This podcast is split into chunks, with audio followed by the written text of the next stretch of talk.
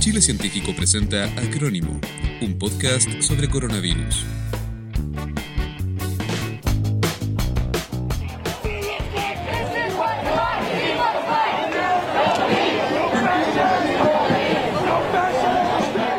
Una vez más vivimos el recrudecimiento del conflicto racial en Estados Unidos causado por la violenta e injustificada detención que terminó con la muerte de George Floyd mientras el afroamericano compraba un jugo de naranja en Minnesota.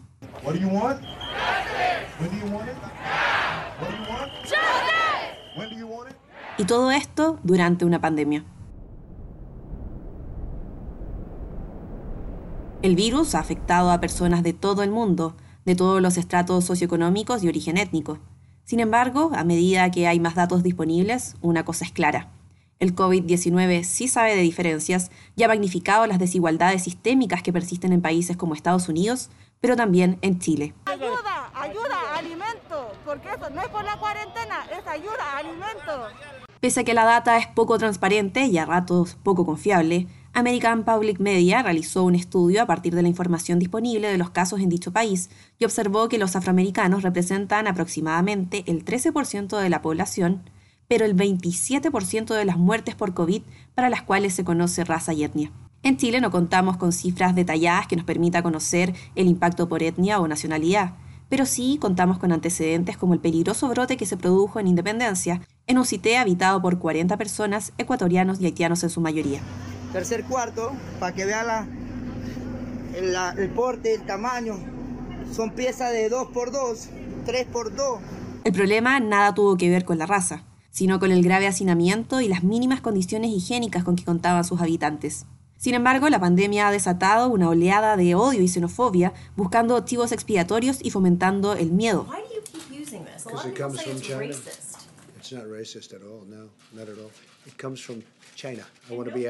¿De dónde provienen estas divisiones? ¿Cuál es su origen en Chile y cómo se continúa expresando?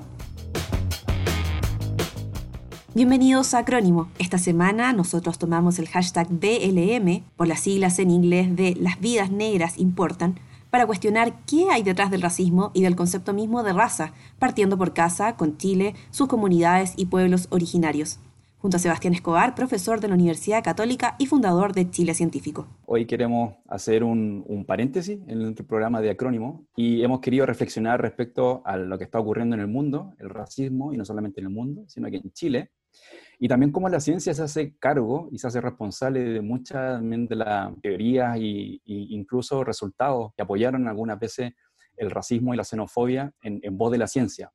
Y hoy hemos querido invitar una experta ella es Patricia Herrera, historiadora del arte, ha hecho bastantes estudios e investigación en los estudios latinoamericanos y una investigación muy importante que está haciendo y está realizando ahora en su doctorado, la representación del mapuche como el otro, su figura, qué es lo que representa históricamente en nuestro país. Así que le damos la bienvenida a Patricia Herrera. Hola, ¿cómo estás Patricia? Hola, buenas tardes. Muchas gracias por la invitación. Gracias a ti, Patricia. Vamos a comenzar con una pregunta muy básica, o no no sé si es muy básica, pero la pregunta principal. ¿Qué es la raza? ¿Qué es el racismo? Bueno, es una pregunta, claro, fundamental, ¿cierto? Para poder entender el, el, fenómeno social que se vive hace tanto tiempo en el mundo. Mira, el concepto de raza y de, y de ahí su derivación a, a, racismo como una práctica es un concepto que en realidad lo podríamos considerar fundamental, así lo proponen algunos autores, sobre todo desde la ciencia social y desde las humanidades, un concepto fundamental para organizar la sociedad en el mundo moderno. Cuando hablamos de, mundo moderno, en realidad el concepto de modernidad también no, no, está claro desde cuándo empieza la modernidad, pero si lo tomamos desde la época de la ilustración, a partir del siglo XVIII, el concepto de raza es fundamental para organizar la sociedad, digamos, organizar los espacios, los territorios, y esto es algo que surge desde Europa, desde los imperialismos europeos, que, digamos, conciben ese, esa noción de raza desde un punto de vista científico primero, y que después deriva a otras áreas, a las ciencias sociales, a la sociedad misma, pero es un concepto eje. Y acá en Chile, trayéndolo un poquito más, más cerca, ¿cómo se, se inculca o, o, qué versión quizás de,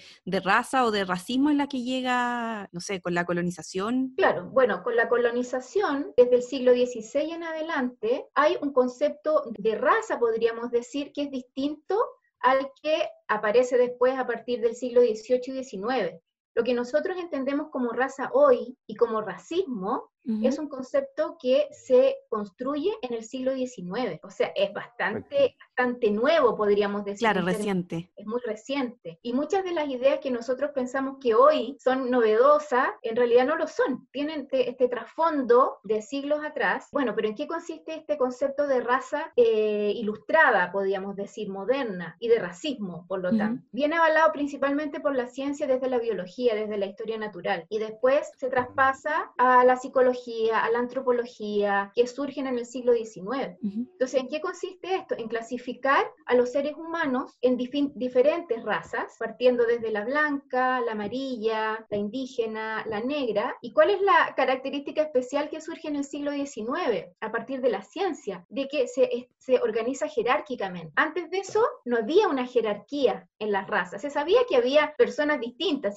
diversidad, pero desde el siglo XVIII y XIX estas variedades, estas diferencias se jerarquizan. Mm. Y ese es el, gran tema, el gran problema, porque se establece que el individuo blanco, y sobre todo el hombre blanco, está en la cúspide de la civilización, está en la cúspide de la sociedad, y se pone en último grado al, hombre de raza negra. Entre medio estarían los asiáticos y los indígenas americanos. O sea, es la ciencia la que avala toda esta, esta estructura de jerarquización. Patricia, un, debate que, que suele aparecer en Chile, o un dicho, una autocalificación, es que los chilenos no seríamos racistas, sino que seríamos clasistas. En el fondo, eh, no es que nos disguste por ser blanco o por ser negro, sino generalmente tiene una mejor acogida el europeo porque se relaciona con una serie de ingresos altos, eh, no sé, es turista, versus que el ecuatoriano, el venezolano, el haitiano viene un poco a robarse el trabajo, digamos que esos son como los términos en los que se habla coloquialmente.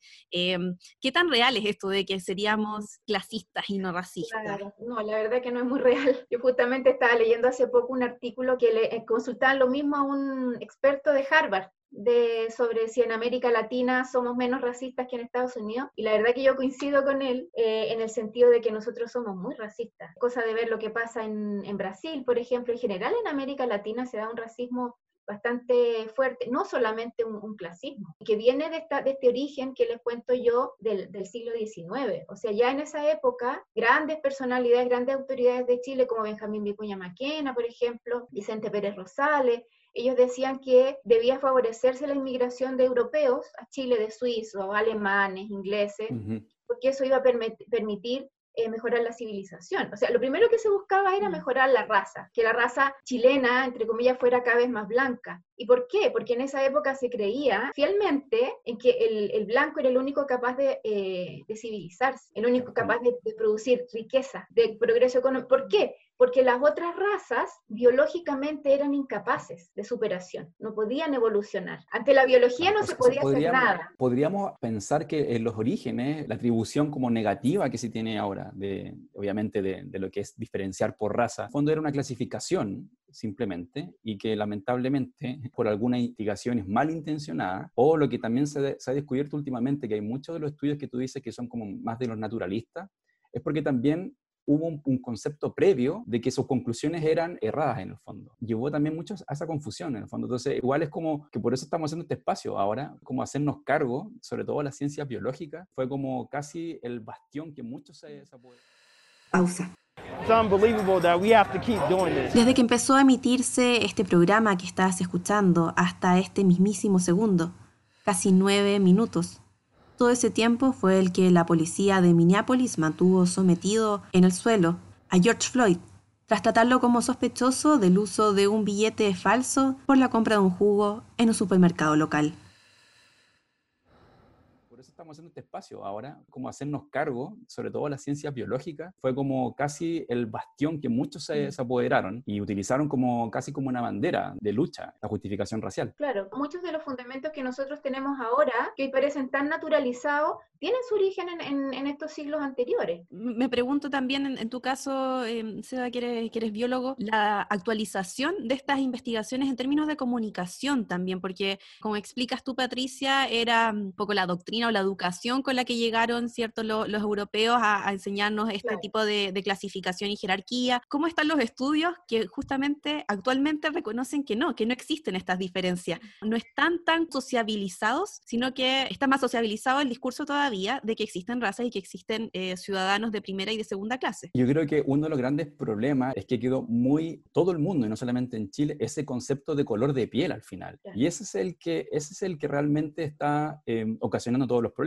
porque es al final, como individuo, como humano y como especie, pensando que somos todos eh, eh, dentro del reino animal, somos una, uno de los tantos, el, genéticamente somos todos igual. Y de hecho, pueblos africanos, la gente de raza negra, de hecho son mucho más diversos que nosotros. De hecho, nosotros somos mucho más homogéneos entre todos, porque claro, porque se supone que el origen de, de, la, de la humanidad proviene de ahí. Entonces nosotros también somos un brazo, somos un apéndice del origen de, las civilizaciones en África. Claro, ¿sabes lo que yo creo que también influye? Es el hecho de que mm, esta idea de, raza, no solamente del color de piel, que el color de piel es lo principal, ¿cierto? En Chile se hablaba en el siglo XIX de que había gente blanca y gente de color. Esa era la diferencia. Y gente de color se refería no a gente de raza negra, sino que a cualquier persona que fuera morena. Claro. gente blanca y gente de color. Esa es la clasificación que se usaba. Y no solamente es el color de la piel, sino que también el hecho de tener ciertas facciones. Siempre se decía que el cuerpo indígena era más débil, era más feo, y eso iba asociado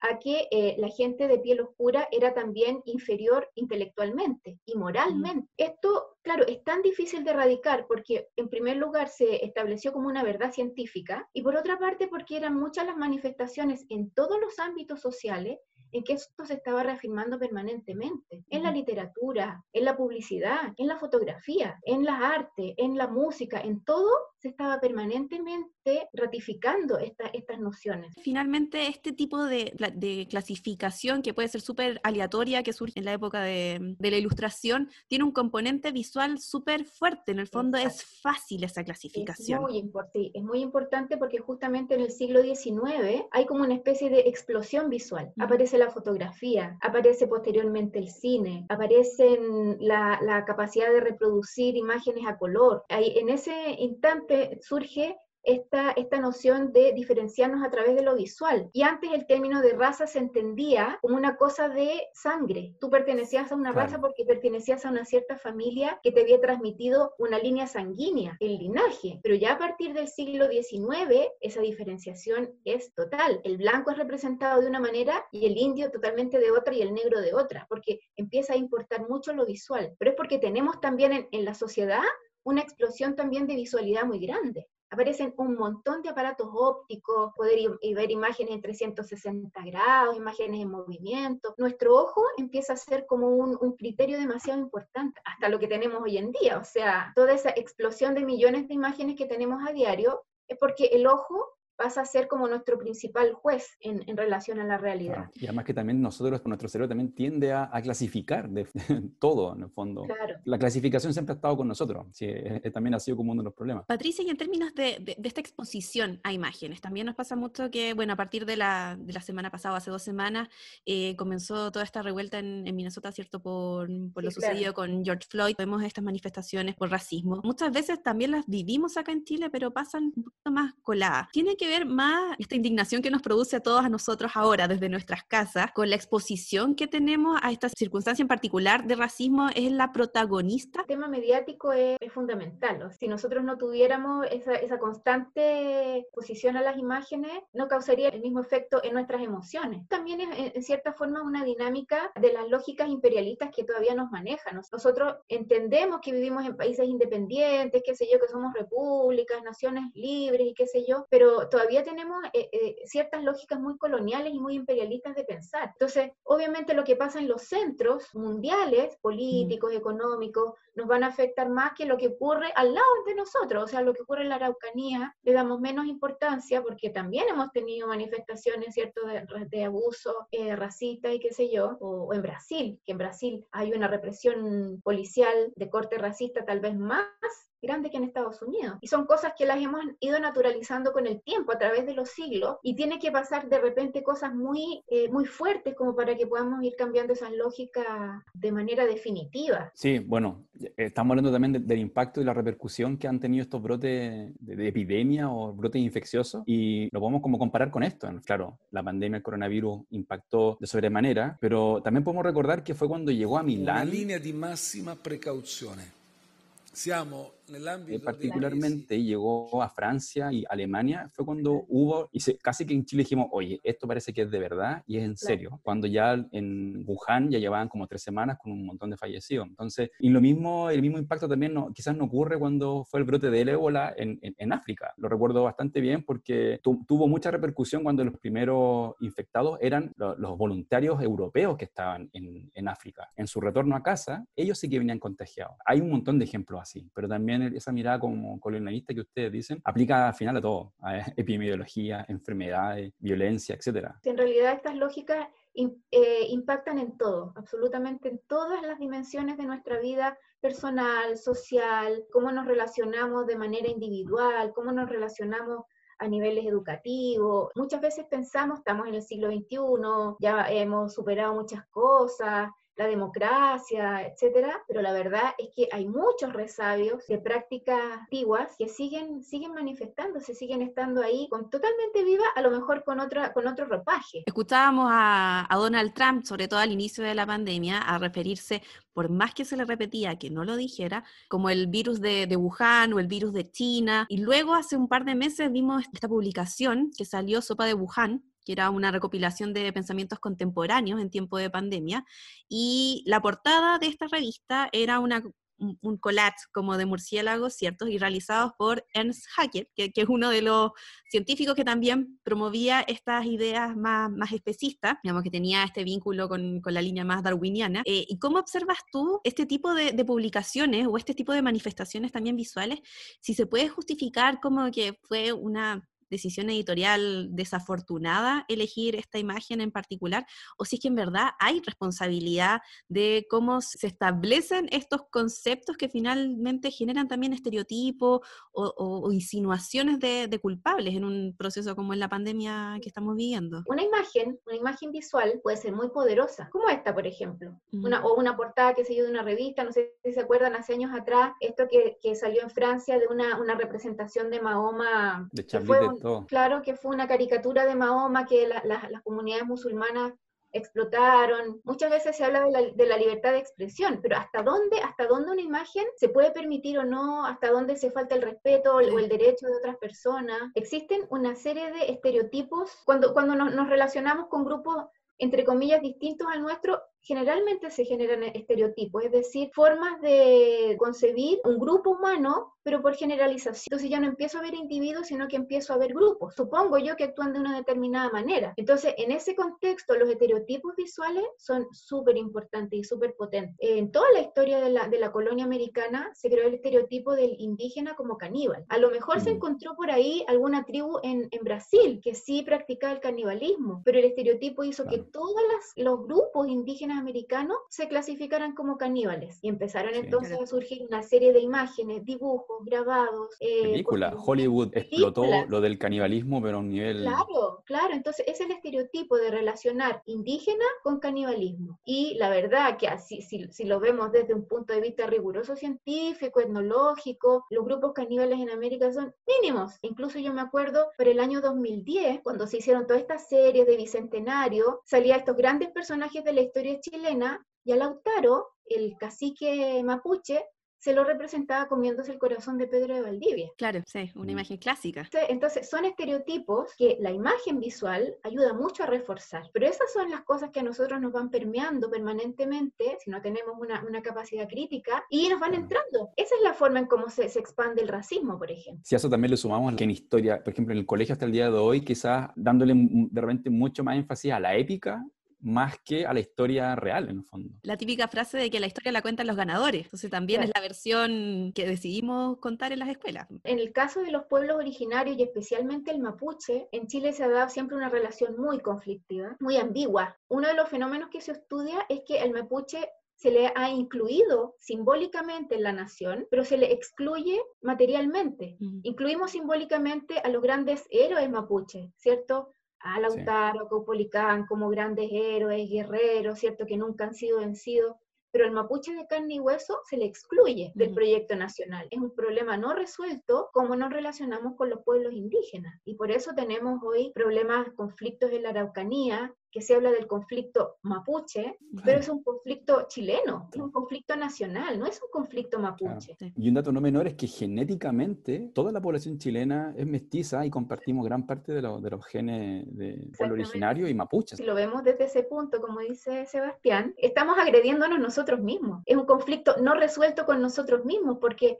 no reconocemos esa parte, esa parte indígena que la mayoría de los chilenos tenemos. En un momento se decía, eh, en el siglo XIX, que todos los chilenos éramos iguales, que todos teníamos un espíritu común, que teníamos una moralidad común, que todos compartíamos y no se, por ninguna parte, se vislumbraba la capacidad de un respeto a la diversidad. Y esa necesidad, claro, de homogeneizar y de blanquear es algo que nosotros lo podemos percibir hoy en día, o sea, en, cualquier detalle de la vida cotidiana, vemos ese afán que hay en nosotros de blanquear permanentemente, de ser más rubio, ¿cierto? De ser más blanco, de ser más alto, eh, de actuar de una manera más, no sé, norteamericana, europea. Me llama la atención también en, los procesos, digamos, sociales que venimos viviendo desde octubre, por ejemplo, la, aparición de grupos que no son norteamericanos, pero que sí son externos, como por ejemplo los K-pop, todos los coreanos, toda esa influencia que es como relativamente nueva a nivel como más masivo acá en el país, que también es clasificado como algo malo, como extraño, incluso